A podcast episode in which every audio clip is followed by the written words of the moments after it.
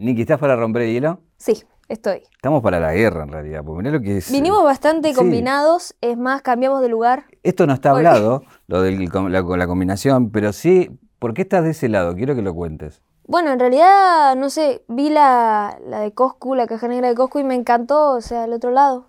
Y Mira. yo me identifico mucho más con este lado, así que nada, si él puede, yo también, ¿no? Bueno, sí, vamos a ver qué te dice después él, ¿viste? Ojo que después no vengan todos a querer este lado y te cago la caja. Claro, después me tienen a mí de acá para allá, ¿viste?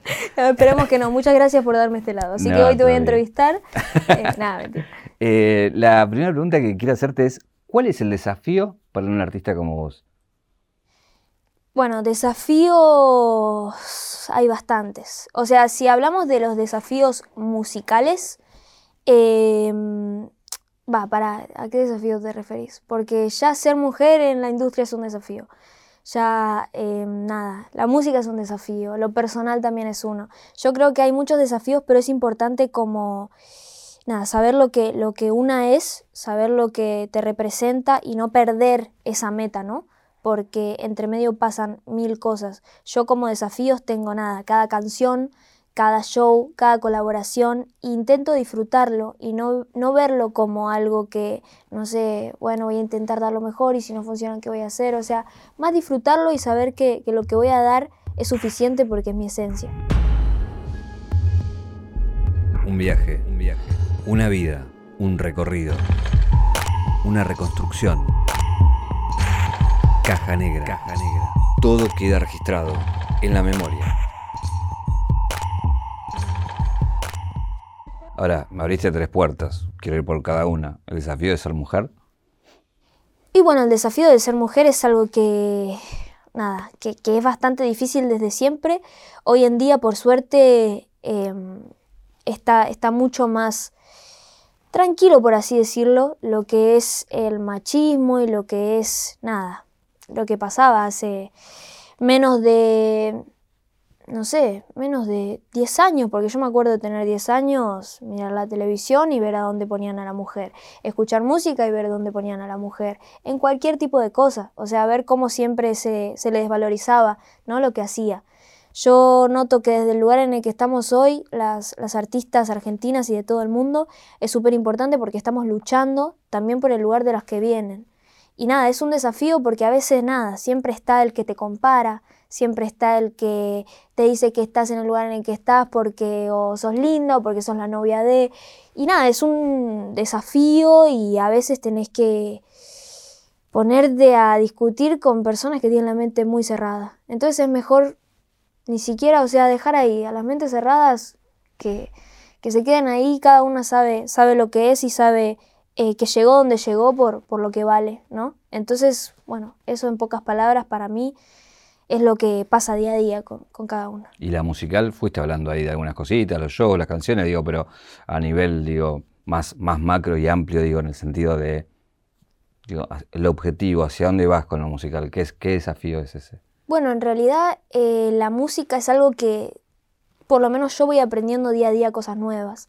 Entonces es un desafío para mí porque pasan muchas cosas en mi vida, pasan muchas cosas mientras hago música y siento que a diario voy teniendo una evolución y el desafío es transmitir también a los demás. O sea, muchas veces me pasa que me cierro en una situación y saco una canción que, por ejemplo, a mí me representa el 100%, pero la gente o no la entiende o no sabe qué quiero decir o no le transmite quizás lo que a mí me transmitió, pero es como un desafío y también es entender que la música tiene su parte personal y su parte de entrega. Yo cuando estoy haciendo canciones las hago en cuanto a una descarga porque tengo algo que decir. El día que yo no tenga nada que decir y simplemente quiera estar ahí para que el público me siga, creo que ya se pierde todo, todo esto, ¿no? Y como que se me olvida un poco cuál era mi sueño. Mi sueño es que desde lo que yo transmito, la gente pueda sentirse identificada, pueda eh, volverse quizás fanática, pueda representarle y si no existe ese hilo que te lleva hasta después un show con gente que ama lo que haces, siento como que no tiene tanto sentido. ¿Y lo personal?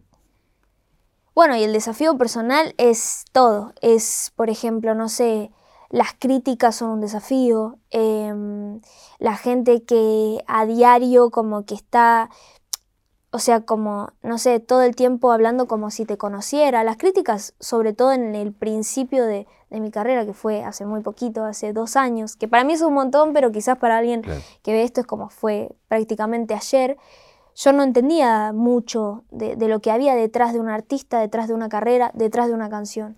Entonces me pasó que al empezar a tener reconocimiento de, de mucha gente, llegaron las cosas buenas y llegaron las cosas malas. Entonces empecé a tener críticas sobre mis temas y mis cosas, o no sé, que cuando solo tenía tres temas y la gente me conocía como esta piba tiene solamente tres temas, ¿entendés? Y que no, ¿qué va a hacer? Va a tocar con tres temas, no sé qué. Y como que empecé a creer que lo que cada persona decía de mí era como nada. Lo que decían como que era real. Como que ¿Duele o da más bronca? En realidad, va, a mí me dolía más que bronca.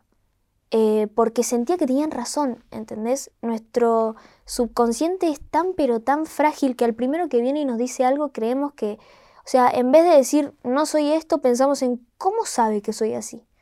Entonces me pasaba como que sacaba un tema y iba directo a Twitter, que es como la red más eh, tóxica, por así decirlo. Tiene sus cosas buenas, tiene sus memes, tiene todo lo piola, pero a su vez eh, tiene nada, opiniones que no son realidades sobre el otro. Y hasta que no aprendí que la opinión de alguien no me define, la pasé bastante mal, pero creo que me sirvió bastante para hoy en día saber que lo que soy es esto. Y la opinión está de acá, o sea, desde lo que soy para allá.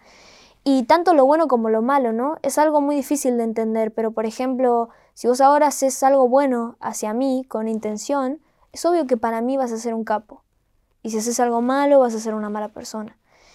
Entonces está bueno no dejarse llevar mucho por las opiniones, eh, tanto buenas como malas, si sabes lo que sos. Porque es obvio que vas a tener errores. Y es obvio que algunos días van a ser mejores que otros y que vas a hacer cosas repiolas y quizás cosas que al otro, como piensa diferente, no le van a caer bien.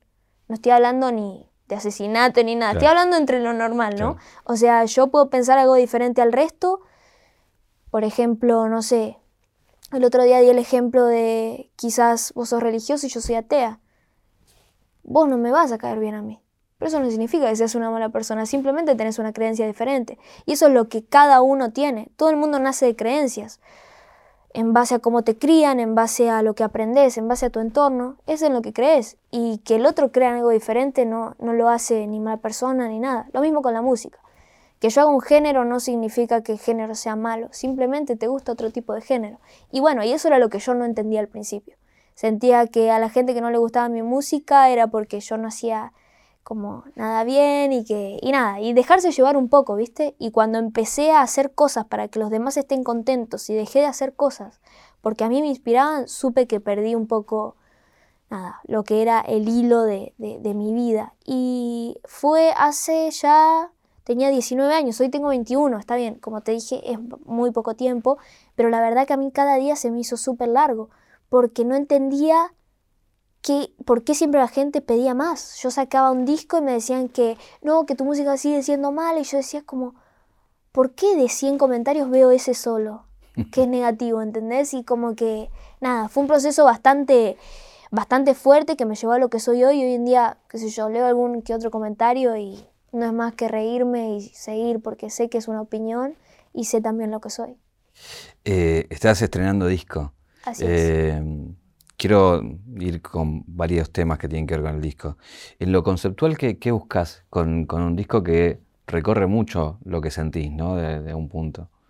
En lo conceptual de parte de mí, bueno, lo que yo busco es, e, el, concepto es bastante fácil, pero tiene una, em, una entrada bastante profunda. O sea, el concepto, en pocas palabras, es como entregarle una parte de lo que yo soy a la gente.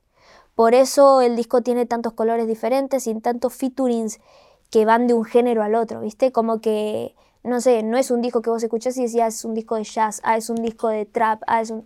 Tiene diferentes colores y eso es también lo que yo quería generar porque soy una persona bastante, ¿cómo lo digo? Como que un día me gusta una cosa, el otro día me gusta más la otra y me gusta refrescar eh, en cuanto a géneros y a mi vida todo el tiempo haciendo cosas diferentes. Entonces en el disco quería plasmar lo mismo, que es lo que soy yo.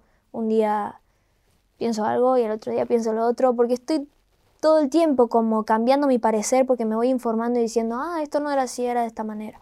Y quizás lo mismo quise generar con este álbum, desde lo musical obviamente, y siento que, nada, estoy muy contenta de que el concepto se entienda perfecto. Y lo profundo de este concepto es que detrás de cada canción hay una etapa cortita, porque fueron dos años que tardé en hacer el disco.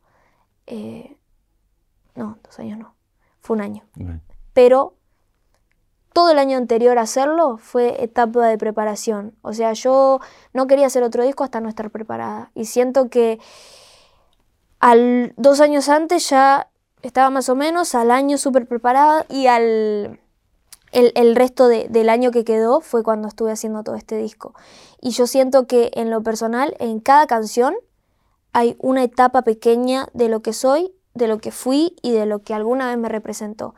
Y este disco también es para que cada persona que lo escuche lo entienda a su manera. Este disco no tiene un por qué o un para qué. Son simplemente canciones de diferentes estados de ánimo que la gente puede hacer propia y puede pensar para donde quiere. Por ejemplo, el tema Parte de mí que tiene el mismo nombre que, el disco. Yo se lo hice a un, familiar que, ya no está conmigo y la gente lo siente de la manera que quiere. Hay gente que lo siente de amor de pareja, hay gente que lo siente de amor propio y yo lo sentí de amor y de pérdida de un ser querido. Entonces es súper importante que cada uno lo tome personal y a su manera. Hay canciones de las cuales estás sola y tienen un mood y canciones donde tenés fit y, tienen como otros colores, ¿no? Sí. ¿Eso fue pensado así de, bueno, cuando estoy sola soy de una forma y cuando me junto con gente soy de otra, que bueno, somos así también. En Exacto, sí, sí, literal, o sea, yo siento que las canciones más tristes son las que estoy sola porque cuando yo estoy sola es cuando más canciones tristes escucho. Yo siento que hay algo de la tristeza que tiene que ver con la intimidad. Es algo íntimo estar triste. Va, por lo menos yo no, no, no me junto con gente a estar triste. Yo me junto con gente a estar repiola. Nunca de verdad eh, me, me, junté a llorar con alguien. O sea, como viste, no, pero hoy en día, qué sé yo, capaz invité a tu amigo, le decía estoy en una y se ponen los dos re mal. Sinceramente, soy una persona bastante cerrada a la tristeza. Siento que es algo propio y que me gusta, de verdad me gusta a veces eh, descargar. Siento que no está bueno como estar triste y guardártelo me doy el espacio de poder descargar cuando no estoy bien y me encanta tener música que me acompañe. Y hay algo de la nostalgia que me encanta y que se genera en cada canción como solista en el disco. Y es por eso, ¿no? Porque siento que la tristeza es algo íntimo y qué mejor que hacerlo sola. Ahora, ¿por qué escuchamos canciones tristes cuando estamos tristes? Y porque yo creo que te ayuda a descargar. O sea, yo cuando estoy feliz no escucho una canción triste. Yo cuando estoy feliz escucho algo, ¡pum!, para arriba.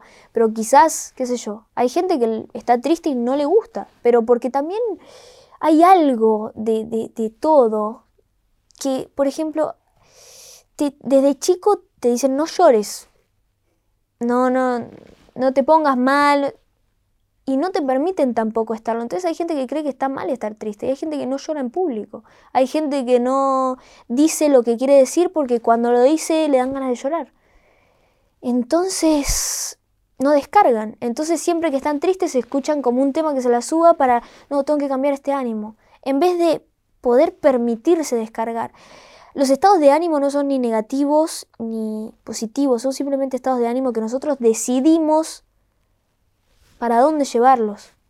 A mí estar triste, o sea, me sirve como una descarga, boludo. O sea, me sirve hablar las cosas y aunque tengan que llorar, decirlo, porque si no después nunca vas a estar feliz, siempre vas a estar ahí con el nudo en la garganta. Es como que no tiene tanto sentido. Eh, Hablo mucho, ¿no? No, no, me ah, encantó lo que dijiste. coincido bastante. Eh, de hecho, eh, yo también a veces, viste, cuando alguien por ahí en una entrevista se quiebra o lo que sea, también le pregunto, ¿tenés ganas de pasar por ese momento? No, y viste, hay gente que sí, gente que no. Sí, porque hay algo que va agarrado con la tristeza que es la debilidad. La gente se cree que llorar es ser débil. Y no hay nada más débil que guardarse lo que uno quiere hacer, lo que uno siente. Eso creo que es mucho más débil que llorar. Llorar es parte de, la emoción de una persona. Tienes que hacer una canción con eso. con esa frase última me pareció muy lúcida. Em, quiero que me cuentes por qué elegiste a los que elegiste, brevemente por ahí, pues son muchos, porque también, digo, Sí, son bastantes. es como que casi que haces un disco de duetos, pero no. Te dejaste Eh, lugares y para estoy ahí como- Claro. Eh, nada, es, es un poco... Bueno, a ver, vamos, vamos de a uno o cómo hacemos. Como vos quieras. Mira, em, hablemos de Mon Laferte. Mon Laferte es una de las mujeres que yo más admiro desde que la escuché por primera vez. Encima lo loco fue que cuando me la muestran a Mon Laferte, que me la muestra mi manager hace cuánto, ¿cuánto fue? ¿Dos años? Por lo menos. Dos años y medio más o menos, me muestra a Mon y yo ya conocía su canción, que era Mi Buen Amor, pero no sabía que ella la cantaba. Claro. Entonces yo le dije a Mati, como yo conozco este tema, pero nunca supe que, que atrás de esto estaba ella, ¿entendés? Y cuando él me la mostró, yo me metí a fondo de su vida, a lo que era ella, eh, a lo que, nada, a lo que quería transmitir detrás de la canción.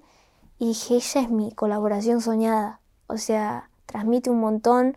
Obvio que, que me puse a escuchar sus temas, pero mil veces cada uno me transmitían una banda y dije, ¿cómo carajo hago para hacer una canción que demuestre lo mismo para que ella quiera formar parte, ¿no? Y de ahí salió Pensamos, que es un tema que hicimos en, un, en una juntadita que nos fuimos con, con los chicos, los productores y, y, Mati también, a una casita en Escobar, que nada, la pasamos re piola, apareció una perrita un día, que le pusimos Rita la perrita, que me, después me contagió un hongo la perrita acá, todo mal. Uh. Se ve que comía ratas o no sé, y yo, yo soy muy, no sé, con los animales No, no la, no la soltaste. no, la o sea, durmió en mi cama, Claro. estuvo, y bueno, resulta que Rita la perrita estaba medio cazadora y nada, después todo mal. Pero bueno, por suerte estuvo con nosotros toda la estadía y hasta ahí estuvo todo bien. Y nada, eh, salió este tema que Pensamos, que es un tema bastante nostálgico. Yo lo hice, obvio que pensando en muchas cosas que me habían pasado, pero a la vez pensando en qué quería yo de Mon, ¿no? Yo quería conseguir su nostalgia, yo quería conseguir su voz quebrándose, yo quería conseguir que ella escuche la canción y que diga, esto me representa. Y nada, por suerte pude conseguirlo, ella estuvo ahí, estuvo en la canción, en el videoclip, y yo siento que, que el día que cantemos esa canción en vivo y la escuche a ella, probablemente se me quiebre la voz porque es una artista increíble. ¿La viste en vivo alguna vez? No, no la vi en vivo. Te cuento lo que me pasó cuando escuché, porque no, no, no vi el video, escuché la canción. Ok. Y cuando escuché la canción iba terminando, dije, ¿cuándo entra Mon? Entonces, Sentiste que era muy parecida a la escena. claro, Bueno, como, que se, como que continuó y dije, ah, no, es, es Mon, ya entró Sí, hace sí. rato. No, no, eso fue increíble. A mí me, me pasó cuando ella me mandó también lo, lo que había grabado, porque fue toda a distancia, no, no pude conocerla. Además va a ser mamá, ella está con, con sus cosas ahí personales. Y yo también escuchaba y decía, che, boludo, las voces quedaron tan épicas que tipo, como que te lleva. Y Claro. capaz que ni, ni, ni te rescatás, solamente disfrutás la canción. Y como que, nada, se generó la vibra que, que yo quería que se genere. Ella por suerte pudo hacerse un tiempo y ser parte. Y nada, yo siento que Pensamos es como una de las favoritas del disco. Después también está Rau, Rau Alejandro, que hoy en día es uno de mis artistas favoritos que no puedo parar de escuchar. Siento que él, él es un artista muy completo, tiene baile, tiene... ti- los shows son increíbles, los vestuarios, él tiene performance, tiene conexión con el público, se aprende constantemente de él y siempre va en creciente, ¿no? Es una persona que nunca para de aprender y, y de estar a un nivel más cada día. Y bueno, la canción eh, nace de, de- de una juntada en un estudio que hacemos. Nosotros, creo que esa vez fue cuando nos conocimos, ¿no? Con él, porque antes nos habíamos cruzado como, eh, hola, ¿cómo andás? No sé qué, cuando él vino a, a la ópera de Casu en 2019, pero muy como, olis y, y chau. Y y nada, eh, fluimos muy rápido en el estudio, que eso es lo que a mí más me gusta. Yo al hacer las canciones en el momento, como con freestyle, a veces como que me bloqueo cuando estoy con otro artista en el estudio y se pone a escribir o corte como que soy de ir más ta ta ta ta ta ta, ta porque si no me pasa como que uy, ya me bloqueé, ¿entendés? Claro. Y prefiero escribir en mi casa antes que en el estudio. Y con él fue, o sea, de- de- al mismo nivel que yo, fuimos pum, los dos al toque, hicimos el tema y después grabamos el video y como que, nada, yo me sentí muy cómoda con él. Siento que es una canción que es muy raro que a mí me guste una canción mía, ¿viste? Como que yo la, la escuche mucho después de que sale o después de que ya la hice, porque tengo como un problema que quizás los cantantes que vean esto también me entiendan, y es que primero escuchar tu voz es raro, y segundo, si sabes que se puede mejorar, no paras nunca. Entonces cada vez que escucho algún tema mío digo, no, podría haber mejorado esto, podría haber llevado esto a tal lugar. Intento como una vez que salen los temas darles un tiempo. Y con Sabe, que, que, es la canción que tenemos con Raúl, me pasa todo lo contrario. Eh, voy a volver a, algunos nombres y, partes del disco, pero quiero ir a la parte previa al estallido, a, todo lo que fue, que no, no se conoce tanto de, la Nikki más chica. Eh, sé que estabas en una escuela de arte, que hiciste la nocturna. Así es. Eh, ¿Por qué hiciste la nocturna? En realidad porque yo, yo a la escuela de arte que iba era además una escuela técnica, doble turno. Y entonces, nada, es la escuela Gurruchaga de Rosario, que es una escuela excelente, pero que a mí me consumía mucho tiempo para poder dedicarme a lo que yo quería hacer, que era la música. Pero nada, había en paralelo muchas cosas que pasaban y era que mi mamá le había costado un montón anotarme en esa escuela y ella lo único que me pidió desde siempre es terminar la escuela, terminar la secundaria, es súper importante tener un título y trabajar, porque ella en su momento no pudo, no, no, pudo tener un título y era lo que más le decía a sus hijos, a cada uno de nosotros, que, que fue lo que, lo que todos, nada, como yo lo intentaba hacer, ¿no? Pero a su vez había algo que, que me decía, no sé, como que yo tenía que, que estar en, en otra cosa, tenía que estar haciendo música. Y aunque me encantaba la escuela, aunque me encantaba lo que era, yo estaba en la rama del arte, me encantaba todo lo que estaba haciendo, sentía que no tenía el tiempo suficiente para poder, no sé, quizás eh, seguir haciendo temas con amigos, seguir yendo a las compes a pulirme un poquito más de lo que era el freestyle. Y había algo que me preguntaba todas las noches y era, ¿por qué no lo intento? O sea, si no me sale, al menos voy a saber que no me salió no me voy a pasar toda la vida preguntándome qué hubiera pasado. Y tenía como tanto miedo de, intentar y que no pase, pero a su vez era esa pregunta de, ¿y si pasa? O sea, que, no sé, era como que estaba todo ahí en pausa hasta que un día, nada, gracias a, mis amigos y a mis amigas que me motivaron a que hable con mi mamá, le dije, más, siento que está todo genial con la escuela, está todo genial, pero siento que voy a tener un título, voy a trabajar y que nunca voy a ser feliz con lo que estoy haciendo. ¿Te sigue hinchando para que termines o con todo esto dijo, bueno, puedo eh, esperar? Sí, no, me sigue hinchando para que termine. Obviamente, es, es, una prioridad y yo sé que es una prioridad, pero es bastante difícil hoy en día. Yo, yo nunca sentí que esto sea tan rápido, o sea, nunca lo, lo imaginé. Entonces se lo planteé y ella me dijo que, que si de verdad yo creía que, nada, como que era mi sueño y que, y que, que iba a apostar todo, que ella estaba conmigo, que, que me cambie de escuela. Y entonces me, me cambié a un EMPA, que es, terminás dos años en uno, ¿viste? Entonces yo tenía que terminar, eh, si no me equivoco, tenía que hacer cuarto y quinto en un año. No, tercero y cuarto, porque yo me quedé en la escuela, me quedé dos veces, la verdad. Porque una me quedé libre, me dejaron libre y nada, me renojé porque no me habían avisado. Llegué un día y me dijeron, estás libre. Igual yo era bastante bastante, bastante. Entonces, bueno, llegaba siempre tarde. Y... ¿Que seas mucho bardo? ¿O qué? Y bueno, lo que pasa es que... Sí, hacía bastante. O sea, yo siempre fui muy, muy buena en la escuela, pero me pasó algo a los 16 y fue como la época en la que...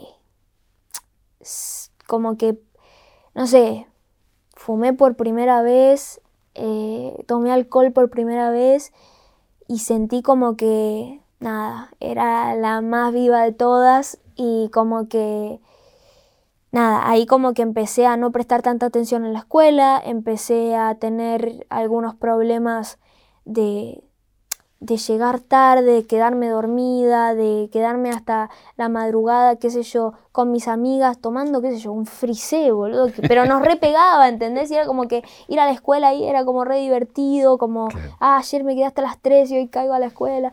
Y, y siento que desperdicié un montón de tiempo, la verdad, me arrepiento bastante, porque hoy en día tendría muchísima más información sobre todo y, y no la tengo y la tengo, hoy en día la estudio cuando en el momento la tenía y no, no, no pude eh, prestarle atención porque igual, qué sé yo, está bien, son etapas. Y si yo no hubiera pasado por eso en ese momento, hoy en día tampoco sería la persona que soy. Hoy en día no, no me llama la atención, qué sé yo, salir y escabiar, ¿entendés? Hoy no me llama la atención fumarme un porro para que, no sé, que me pinte cualquiera y hacerme la que estoy re loca. Prefiero fumar para eh, prestar atención a una cosa, ¿entendés? Para hacer música, para estar tranquila y, y prefiero tomar cuando, no sé, está rico el escabio porque ni siquiera me llama la atención, siento que es bastante amargo, la verdad.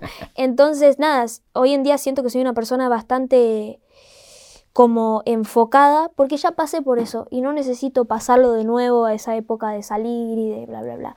Entonces nada, me pasó eso, repetí un año porque no, fue el año en el que vivía como, ah, esta es la adolescencia y bla bla bla y después me quedé libre porque llegaba mucho tarde y al llegar tarde eh, te, van quitando como un cuarto o media, o sea, yo llegaba a las 10 de la mañana, tenía que entrar a las 7 y llegaba a las 10 de la mañana porque yo también eh, andaba en bici de salto y nada, me quedaba ahí saltando en algún lado haciendo cualquier cosa y después iba y, nada, eh, cosas. y ahí me cambio de escuela, me cambio a la nocturna, que mi mamá em, nada, me, apoyó en eso. Yo ya venía haciendo temas con, con amigos, con Jonadi, que es un, artista de, Rosario, y también iba a compes y todo eso, pero como que nunca tuve mi, mi tema, nunca arranqué yo. Entonces me, me, acuerdo de que me hice mi canal de YouTube, que tenía 20 suscriptores, y en una de esas vueltas que estoy tocando en, en, unos, en un bar gratis, que también un, un amigo me dijo, che, es mi bar, tipo, puedes tocar. Eh, resulta que había unos productores ahí que se llama Cocodrilo, el que, me, el que me conoció y también lo que era la productora, y me dijeron, che, Niki, nos, nos re gustó lo que, lo que estuviste tocando. Yo tocaba temas, la verdad que, que había escrito yo, pero todos eran de un type beat, ¿viste? Yo lo sacaba de YouTube al, beat y, lo tiraba ahí, ya fue. Y, y, nada, me acuerdo de que me hablaron, yo estaba re contenta. Grabamos un tema más con, con Jonavi que, que salió en su canal y después yo quería sacar algunos yo. Entonces ahí fue cuando hice guapo y yo saqué, me acuerdo de sacar el type beat y me dijeron, Nicky, no, yo no entendía nada de la música. Pensé que un type beat se podía hacer una canción, ¿entendés? Y listo. Y me dijeron, no, podemos hacer una refe para que tengas el mismo ritmo, pero no, tenemos que hacer algo propio. Y ahí Cocodrilo hizo el beat, que está zarpado, y me acuerdo de que grabamos el video en Fisherton, Rosario. Fui con mi bici, la bici que sale ahí era la mía, con la que yo andaba. Y me puse un pantalón de mi hermano más grande. Yo soy la más chica de cuatro hermanos. Me puse el pantalón de mi hermano de 30, un cortito de como de, de sport. Y le pedí la remera al que estaba grabando porque combinaba. Entonces me dijo, ¿no querés que te dé la remera? Sí, dale, no sé qué. Pum, me la puse y grabamos guapo. Y bueno, y ahí fue cuando todo empezó, ¿no? Eh, obviamente está esto de, bueno, 38 seguidores, no sé, ¿cuánto tenía? ¿En la primera semana cuánto tenía? y bueno, cuando saco la canción, sí, yo tenía, me acuerdo que 20 suscriptores en YouTube y fue subiendo a 30, muy, muy de a poquito, ¿viste? Había mucho, mucho apoyo de lo que eran los freestylers de Rosario, la freestyler, de lo que era la música ahí, tipo, tuve... El, el, apoyo fundamental siempre fue al principio de Rosario y hasta el día de hoy lo llevo en el corazón porque fueron los primeros en, en apostar en mí, ¿viste? Y, y nada, cuando, cuando saqué el tema yo me acuerdo que tenía, no sé, yo tenía un par de seguidores en, en Instagram, tipo poner 10.000 más o menos. Como que tenía un par, ¿eh? Para arrancar estaba yo ahí re contenta.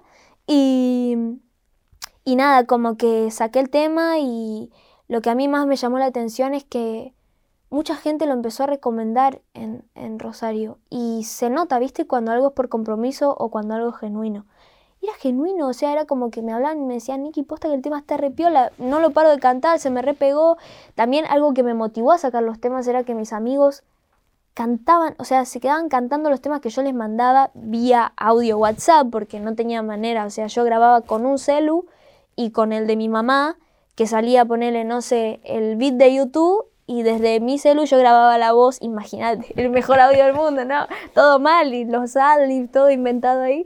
Y, y bueno, y lo que me llamaba la atención era cómo se le pegaba a la gente, que se notaba que no era, no sé, como por compromiso de bien ahí, no sé qué, y el tema era como medio, como que yo sentía que estaba bueno, qué sé yo, no sé, ahí, ahí lo que tenés es esto de Duki diciendo, esta canción la comparte, estalla. Eso, eso, eso, todavía no había llegado a esa parte de, de la Y, historia. y otra después cuando estalla, Casu dice, venía a cantar conmigo. Eh, esa historia es conocida. Lo que quiero invitarte es a que, ¿qué le dirías hoy después de esa historia de, de Duki por un lado y de Casu? De, de decirte, nada, este es el mundo, venía a jugar. ¿A quién que le diría? Ah, no, a ellos dos digo, porque, porque sé que, no, que a después- ellos dos es agradecerles siempre. Es algo que a mí me marcó lo que ellos hicieron. Ellos dos eh, se manejaron conmigo de una manera totalmente, o sea, libre, ¿entendés? Lo hicieron porque quisieron. Y eso es lo que a mí, o sea, es lo que mis ojos vieron y lo que me contagiaron a mí hoy en día. Yo, yo parte de cómo soy como artista hoy en día, siento que se los debo a ellos. El reconocimiento que en parte tengo también se los debo a ellos porque confiaron en mí eh, cuando yo podía haberla recagado. O sea, acaso vos entendés que me invitó a tocar guapo cuando yo nunca...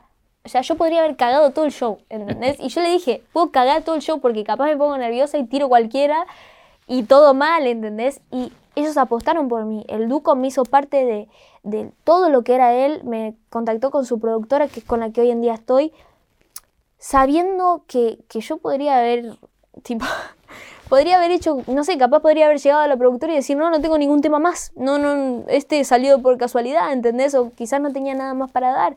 Y siento que, que como fueron ellos conmigo, es como yo quiero ser con, con todos los artistas nuevos, con todos los artistas que conozco, con la gente que de verdad me transmite algo y sé que puedo hacer algo por ellos. Yo siento que ellos podrían haber escuchado la canción y decir bien ahí. Y no, se tomaron el tiempo, el duco, de compartirlo. Caso de invitarme a su casa, de... Yo fui con mi mamá, yo caí con toda mi familia, ¿entendés? Porque era como que me movía en masa porque no entendía de nada tampoco y no sabía, qué sé yo, qué onda, ¿viste? Y le caí ahí con mi mamá, mi hermana, todo, un requilombo. Y ella ahí re piola, como, Niki, la vamos a romper, o sea, confía. Y hoy en día siento que, que parte de lo que soy es, es gracias a ellos. Bueno, otro que también confía ahí apenas sale eh, es Visa, que dice, Visa. hagamos algo. No, Visa es lo más. O sea, a mí me pasó que al principio a Visa yo no entendía lo que me quería decir. Él me, me comentaba en las fotos MSC SSN. Y yo, yo lo que sabía de Visa era que él hacía combos locos, de Claro. los freestyle, viste, que sacaba cosas graciosas. Yo digo, ¿qué me comentará? Y quería decir Music Session. No sé por qué no comentaba Music Session en vez de comentar MS, todo en código, tipo. Y como que yo le respondía emojis y la gente ponía, sí, Nicky, hacelo. Y yo, ¿de qué están hablando? ¿Entendés? Y nada, como que ahí fue cuando eh, hablamos por privado y el vice me dijo, ¿de dónde sos? No sé qué, le digo de Rosario. Y me dice, boludo, tenemos que hacer una music session. Le digo, perdón, no te había entendido. Y me dice, no, mirá, y me mandó como que él, él ya había hecho la de Trueno, el freestyle, eh, y ya tenía como varias, pero como que nunca una mujer había ido. Me dice, quiero que seas la primera porque posta que me resirve, no sé qué. Y me explicó un poco cómo era. Yo pensé que era llevar ya un tema hecho y no me dijo, lo hacemos acá. Y nada, me pasó algo con Visa que la primera vez que caí al estudio ya nos, tipo, nos hicimos re amigos, como que combinamos muy bien en la música. Él siempre está, está muy adelantado, Visa, ¿viste? Es como que sabe lo que va a pasar y sabe darte esa confianza cuando vos estás dudando de, de, no, pero esto no va a funcionar y no sé qué. Me acuerdo que con la session yo estaba recagada porque cuando vi la session que tenía, vi el nivel que había, dije, amigo, ¿qué? No, no sé, ¿entendés? Qué bien qué hacer. Y como que me dijo, vos tenés que hacer lo que vos hagas. Vos pensás que la gente quiere ver esto para ver, verte a vos en tu esencia, ¿no? Que estés imitando algo parecido a lo que yo ya hice. Y nada, y como que ahí salió lo que era la session. Eh, la gente mucho no entendió la session, pues me acuerdo de memes que parece que digo, cuando te veo, te veo pasar. ¿Entendés? Como que cuando te veo, te estoy viendo pasar. Pero en realidad lo que está mal es cómo está escrito el tema. Es cuando te veo, y como que se repite el te veo pasar, no es que te veo y te veo pasar. Entonces, bueno, ahí salieron los memes, salió todo, pero a su vez salió un reconocimiento mucho más grande de- del que ya teníamos y un disfrute genial porque no es lo mismo eh, ser, ser cantante, tener reconocimiento y estar sola que estar con alguien más. Yo cuando empecé a tener como, como amigo, como hermano a Visa, empecé a disfrutar mucho más las cosas. Él cuando me veía triste por algo me decía, mira, tranca, entonces no está pasando nada. Y tener a alguien que vive lo mismo que vos y que te hace entender que solamente es tu mente la que a veces se pone triste y que no te permitís disfrutar, fue súper importante para mí, porque hoy en día, eh, qué sé yo, yo tengo un problema, lo hablo con él, el toque lo resolvemos, él tiene un problema personal o musical también, es como que está esa hermandad que tenemos a la distancia, lo que sea, porque él últimamente está más en Miami, viste, que, que acá, y, y nada, o sea, generar esta amistad para mí fue clave. En muchas cosas él me ayudó, colocado, eh, también él, me dijo que había que sacarla cuando yo decía, no, no, no, no, no, esta canción no, no me sirve. Amiga, me decía, es un temazo, tenés que confiar, entendés en vos. Porque a mí me pasa que saco un, eh, hago un tema y los primeros tres días temazo y después como que empiezo a, no, este tema no, no sé qué. Y así estuve mucho tiempo sin sacar música. Y Visa fue clave para, para esa sacada de música que fui haciendo. Quiero recorrer otros hitos. Eh, obviamente lo que viene con Visa es esa reunión con Trueno y empezar a hacer ese mega hit que es Mami Chula, que digo, así como decís, hay un tema que no sé, digo, cuando fue Mami Chula, ¿te diste cuenta frente a qué estaban? Y mira, yo la verdad que sí, por suerte Mami Chula fui consciente porque me pasaba algo cada vez que lo escuchaba ese tema, cuando te digo que la, el primer demo, que se escuchaba todo ahí, viste, más o menos, porque no estaba mezclado, una o sea, me pasaba algo como que una nostalgia de, piel de gallina que el tema hoy me, lo sigue haciendo, ¿entendés? Cada vez que estoy a punto de tocar, cuando Mateo tocó en el Rex y yo tenía que subir, arrancaba el tema y escuchás a la gente y era como, amigo, esto tipo está re, pero como, no sé, como que me da piel de gallina y no, no me pasa eso con temas propios, ¿entendés? Y con Mamichula me pasó. Además, Mamichula tiene un trasfondo bastante fuerte que es el principio de relación que yo tuve con Mateo. Mamichula fue ese eso que no podíamos decirnos porque recién nos conocíamos, lo dijimos en el tema. ¿Entendés? Las indirectas estaban en la canción y a, la cara no nos decíamos nada. recién nos conocíamos y era como, no, todo bien, amigo, no sé qué. Y como que tiene algo muy fuerte. Eh, lo usamos creo que como esa comunicación de lo que queríamos decir pero no decíamos porque recién nos conocíamos, ¿viste? Y entonces, nada, lo que pasó con Mamichula fue eso. Queríamos, decíamos muchas cosas y no, no decíamos nada, porque también, hablando de la relación, a mí me, pasó algo con él muy loco, que yo desde que era chica me gustaba Trueno. O sea, como freestyler, como, pero nunca lo había conocido. Eh, y me acuerdo que una vez eh, Pedro Peligro, el padre, viajó a Rosario a una Under Free y yo pensé que iba a Mateo y no fue, todo mal. Pero bueno, pasó no sé qué y cuando yo lo conozco a él, yo siempre quise estar con él, la verdad. O sea, es algo que me, confieso acá, como que yo sentía que había una conexión, pero nosotros nunca hablamos, porque había muchas cosas en el medio, ¿viste? ¿Qué sé yo? Y cuando yo lo conocí a él y una vez que estuvimos en pareja y todo, o sea, ahora que estamos juntos, como que él me dice lo mismo de su parte. Me dice, yo siempre sentí que había una conexión, pero nunca hablamos. Era como que nos seguíamos todo y nunca, como que no, no se dio nada. Y me acuerdo de cuando grabamos Mami Chula, yo me acuerdo que ahí lo veo a él por primera vez y me acuerdo de decirle a mi hermana como, che, eh, conocí a, a Trueno y la mejor, ¿entendés? Tipo, siento que vamos a ser amigos, no sé qué, me parece que que no, que no va a pasar nada. Y me acuerdo que mi hermana se me reía en la cara porque me aguantó un montón de tiempo diciendo tipo todo lo que, lo, lindo que me parecía él y no sé qué, y lo que me gustaba su música. Y nada, cuando se, genera esa conexión con Mami Chula, me acuerdo que volvemos a grabarla en, otro estudio y Visa me, me encierra en, en, el estudio y me dice, amiga, eh, Trueno se está haciendo lindo. Y yo le digo, para, tipo, ¿cómo que se está haciendo lindo? Me dice, sí, vos no lo conocés tanto, pero yo lo conozco, me dice. Y Visa ya sabía, obviamente, porque es uno de mis más amigos, que a mí él me encantaba y yo no estaba diciendo nada. Y le digo, pero te digo que de mi parte no pasa nada, le digo, yo no, no quiero generar nada, Visa, le digo, ya veo que, tipo, no sé, estamos y al final no no conectamos, después tenemos que tocar Mami Chula toda la vida, ¿entendés? Tipo, no, no sé. Y como que, nada, me dice, pero amigo, aposta que no sé qué. Y ahí como que despertó una intención en mí cuando supe que de su lado quizás había una conexión. Pero me pasaba que cada vez que yo le hablaba o hablábamos sobre el tema, como que él era bastante, sí, sí, como muy respetuoso, muy distante, como que no quería invadir. Y yo digo, capaz Visa me hizo una joda, ¿viste? Y no sé, no pasa nada. Y bueno, al final todo lo contrario. cuando nos juntamos a festejar Mami Chula eh, fue cuando más me conocí con él y bueno, pasó, pasaron cosas. eh, ¿Querés aclarar lo del casamiento? Entonces se armó un lío con eso. Bueno, no, lo del casamiento... lo del casamiento fue algo que sí, se, se, se, exageró demasiado. Lo que pasó fue que a los tres meses de, nosotros ponernos de novios, nosotros vamos a la boca, a la casa de él, y él, me dice que tenía algo especial para mí, a lo que se le ocurre la gran idea de subir al techo a mostrarme el regalo. Yo le tengo miedo a las alturas.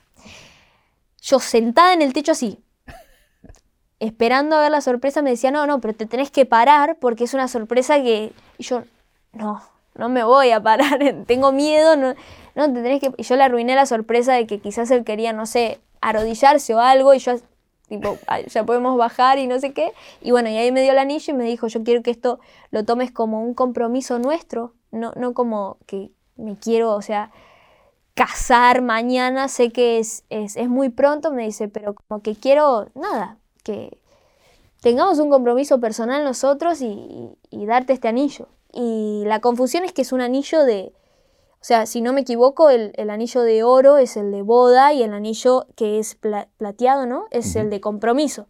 Entonces eso creo que es la confusión de la gente de al ver un anillo del color de, boda parece que, nos vamos a casar, pero por el momento no es algo personal de, nosotros, es algo del romance que, que, creo que, que a ambos nos gusta bastante.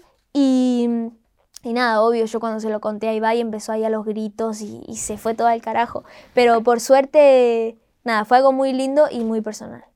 Quiero ir a otro hito que es Jimmy Fallon, la primera argentina que canta en prime time norteamericano, todo lo que ya sabemos, pero tengo la, eh, anécdota de que alguien antes de entrar te dice, la Argentina está atrás tuyo y que todo te cambia todo. Sí, sí, fue Tito de Lauría, me acuerdo de que yo estaba ahí por salir súper como enfocada que, que la íbamos a romper. Y viene Tito y me dice, dale, Niki, dale con todo, que toda Argentina te va a estar mirando. Y yo tipo, no, ¿cómo me vas a decir eso? Le digo. Y viene, dale, dale, hay que salir, hay que salir. Y yo, tipo, no, no, amigo, tipo, la voy a recagar. Y no, por suerte salió bastante bien. ¿Cuándo entendiste eh, la magnitud de eso? En realidad siempre la entiendo, pero intento ignorarla un poco, ¿viste? Porque me, me da un poco de me agarra más, más que adrenalina un poquito de ataquecito, ¿viste? Me agarra un poquito de ataque de pánico, no, no te voy a mentir. Y no me pasaba antes, como que me acuerdo de mis primeros shows de, de, 2019, 2020, yo estaba re tranca. Yo siento que hubo algo, algo, no me acuerdo bien, ¿viste? Que, que me hizo como empezar a tener un poquito más de miedo y no estar tan suelta. Me pasa en los shows que me suelto recién a la mitad. Y capaz, qué sé yo, es lo que le va pasando a uno en lo personal, creo, porque el público siempre está repiola.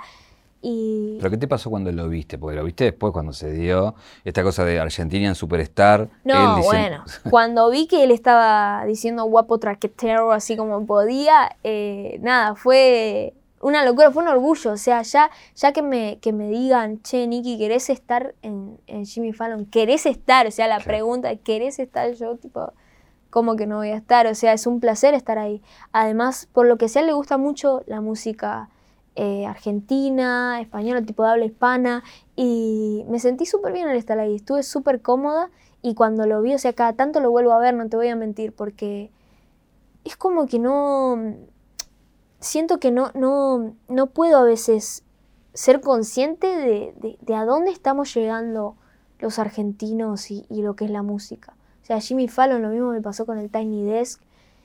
Es como que me enfoco tanto en disfrutarlo y en olvidarme la presión que después como que no me doy cuenta de todo lo que pasó, ¿entendés? Siento que, que normalizarlo no está piola, no está piola. Hay, hay, que disfrutarlo y hay que saber a dónde llegamos. Y también mucho, mucho de, de lo que me pasa es que a veces el, el mérito no me lo doy a mí, ¿viste? Como que digo, ah, capaz, ¿entendés? No sé como que me olvido de que, de que yo soy la que está manejando esto y digo, bien ahí mi equipo, ¿entendés? Y tipo, no, o sea, el chabón quería verte a vos, ¿entendés?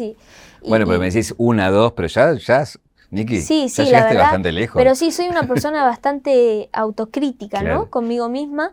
Entonces a veces siento como que, no sé, creo más en las casualidades que en mi propio esfuerzo. Eso es algo que, que tengo que empezar a ver. Eh, contame del, Tiny porque digo, eh, es un lugar muy lindo, digo, relacionaste con hasta con aires muy tangueros, muy argentino en un punto. eh, y bueno, también todo fue todo un suceso cuando salió, ¿no? Sí, lo, lo que pasó con el Tiny fue que lo grabamos acá en Argentina, porque es Tiny Desk Home. Y nada, lo mejor de grabarlo acá en Argentina es que lo pude grabar con mi banda, o sea, con la banda que yo voy a salir a los shows. Eh, lo pude grabar con Jess y con Marian, que son las que me dirigieron, no sé, Mala Vida, Baby, tipo todos los temas. Y había una comodidad y un orgullo entre todos. Tipo, yo creo que nunca grabamos algo tan felices, ¿viste? Corte, empezar re feliz en los rodajes y ya a las 8 horas te hinchás los huevos, te querés ir. No, en el Tiny todo lo contrario. Estuvimos siempre re piola, eh, la pasamos súper bien, estuvimos súper contentos y no hay nada que yo disfrute más que, que cantar con la banda, que cuando eh, hicimos el freestyle, o sea, era un disfrute. Y eso es lo bueno de, estar con, con gente que conoces, que yo no sentía presión, ¿entendés? Tipo, yo estaba haciendo un freestyle por puro hobby, ni siquiera fue para, ni para rellenar tiempo, ni para nada. O sea, pintó y queríamos también demostrar un poquito cada uno lo que, lo que podíamos dar. Y los arreglos eh, los hicimos pensando en eso, ¿viste? Imagínate una persona de otro lado que ve el Tiny Desk de Nicky Nicole. Más allá de mi identidad y mi música, que se vea la identidad del país entero, ¿entendés? Que, que se demuestren esos arreglos que vos decís, tipo tanguito, ¿entendés? Eso a mí me, me encantó. Es más, tengo ganas algún día de tocar alguno de los temas así, ¿viste? Como versión Tiny, mucha gente quiere que esté en Spotify, o sea, los comentarios de la gente de- del Tiny son una locura. Y mucha gente de otra edad, ¿viste? Mucha gente más grande que, que- qué sé yo, que ha puesto como, no sé, no era fan de Nicky, esto me encanta, ¿entendés? Como que también mostrarles otras, otras cosas que también podemos hacer en- en- con las mismas canciones, porque son las mismas canciones que quizás las escuchás originales y a una persona más grande no le copan. Pero ya cuando hacemos estos arreglitos y, y entramos en la versión Tiny, mucha gente le encantó. De esa chica que escuchaba Amy Winehouse, ahora pasa alguien a grabar a alguien como Cristina Aguilera, Nati Peluso. ¿Cómo, Eh, cómo fue eso? No, lo de Cristina es una demencia. Yo, yo te juro que siento que a veces, viste, cuando.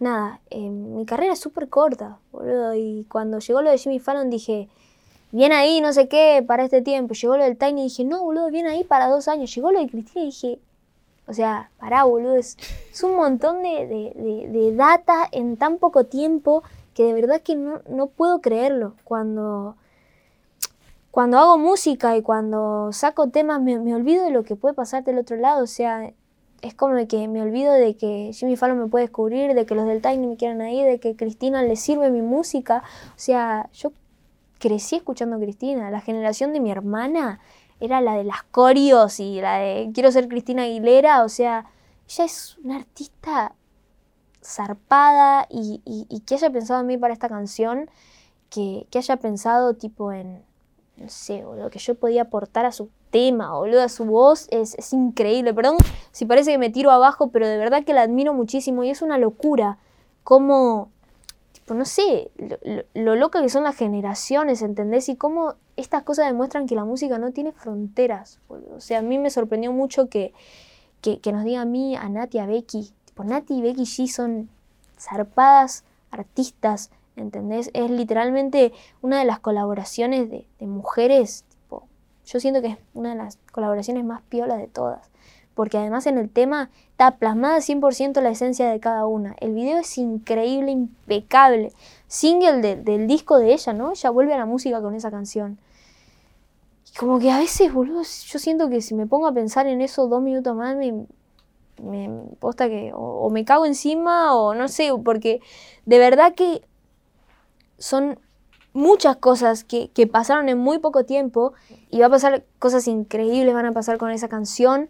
Eh, yo no veo la hora de tocarla en vivo, de verdad, siento que da, da un- una vibra muy zarpada. Es que va a ser una locura cuando se junten las cuatro no, alguna vez. día- ¿Llega a pasar yo- algo yo- de eso? El día que nos juntemos las cuatro, ojalá, porque somos de, nada, imagínate las agendas de Becky G, Nati Peluso y Cristina Aguilera. Pero ojalá si algún día nos juntamos las cuatro se pueda tocar eso en vivo porque va a ser increíble. Y, además la, lo que tiene Cristina de, hacer esos discos como ella hace uno en español y uno en inglés, boludo. Tipo, el nivel de, la mina es alucinante, es alucinante. Yo creo que nosotras grabamos a distancia el video, entonces no tuve la oportunidad ni de conocer a Becky G ni a Cristina, porque a, Nati, viste, ya, ya nos conocemos, pero con Becky tampoco. Yo creo que el día que, las conozca ambas va, a ser muy piola, porque ya siento la conexión sin, sin conocernos. Quiero aprovechar para, para primero apoyar algo que Louta estuvo acá y lo dijo, que fue el famoso encuentro con Messi, que vos lo dijiste, y que también digo, fue, eh, tiene una historia muy linda que es que llevas a tu mamá a viajar por primera vez en un avión yendo a, ese encuentro, pero digo, pasó. Pasó, es real, es que tenemos muy pocas maneras de, que sea verdad, porque no, no, no nos dejaron entrar con celus y totalmente entendible, porque debe ser muy difícil ser Messi y no tener privacidad. Entonces, nada, lo entendimos perfectamente, dijimos, obvio, estamos acá para disfrutar y no para ver una pantalla. Y sí, tuve la chance de poder llevar a mi mamá eh, a Barcelona, que, eh, lo que lo que se hacía era el tributo a, Messi en el Circus Soleil. Lo que no sabíamos es que después él, iba a invitarnos a una fiesta para, para poder disfrutar de la música y divertirnos entre todos. Y fue una gran sorpresa que nos llevamos, porque yo fui con mi mamá, mi hermana, y estábamos ahí como que de la nada te ponías a mirar y decías, ¿qué carajo está pasando? ¿Entendés?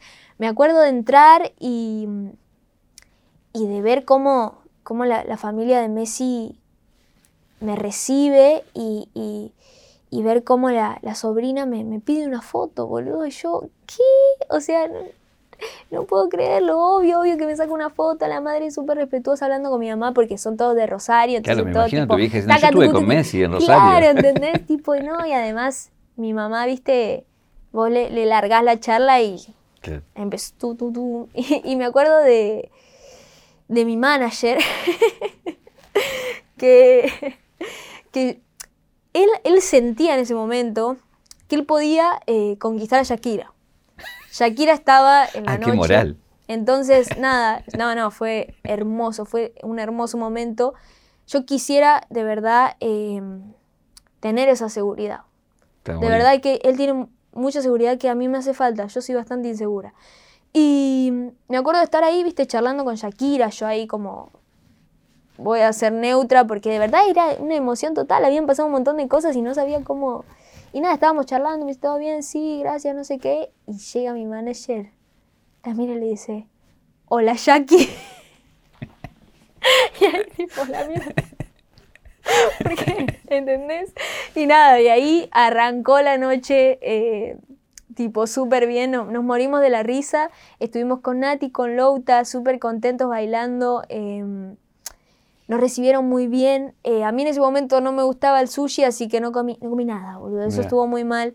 Llegué tarde al sushi, la verdad. Ahora sí me gusta. Y fue una noche de mucha música, ¿viste? De, de, mucho disfrute. Y dejar el celular me hizo muy feliz. Disfruté, pero el triple. Bueno, acá le gusta con todo esto de que terminó cantando pie de cantina y ya era. No, ya se, fue todo el carajo. Literalmente, o sea, Louta empezó a hacer menear a Messi y, y yo como que él estaba 100% confiado y yo tipo, amigo, no, no puede ser, ¿entendés? Como que estabas en la fiesta y cada cinco minutos parabas a decir qué carajo está pasando, ¿entendés? Y después seguías como si nada, porque tipo, si te ibas, nadie te iba a creer que estuviste ahí, ¿entendés? Nadie te iba a creer que había tantas personas, era como un sueño, ¿viste? O sea, vos te despertás y soñaste que estabas en una fiesta con Messi, con Dred Maray, con Residente, con Carlos Vives, con Shakira, con tu mamá y tu hermana, con Louta, con Nati. O sea, era todo demasiado mezclado. con tu manager que creía que podía conquistar a Shakira. Eso era como lo, mejor de todo, ¿entendés?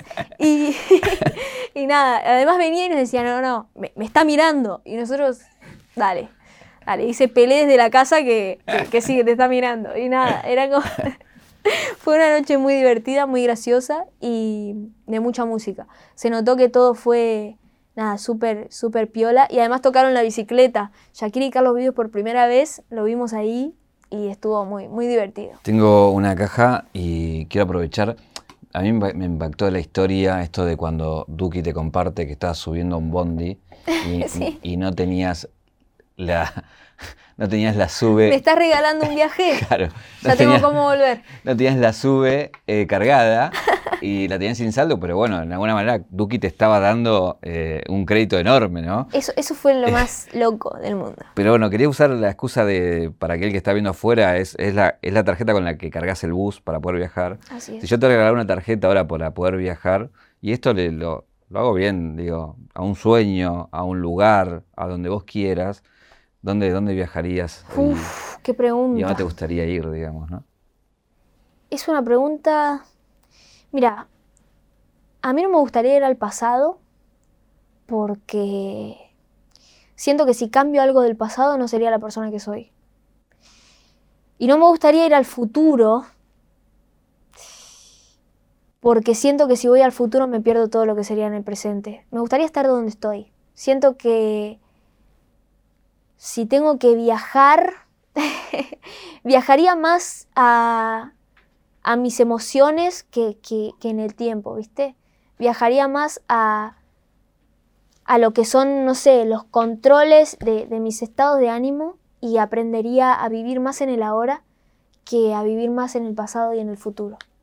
Capaz te cagué, viste, la, no, no, el está regalo. Perfecto, es lo que es. Y tenemos para regalarte lo que le regalamos a todos nuestros invitados, que es El 0800. El 0800 picador. Muchas gracias, muchísimas gracias. Yo no traje nada para regalarte.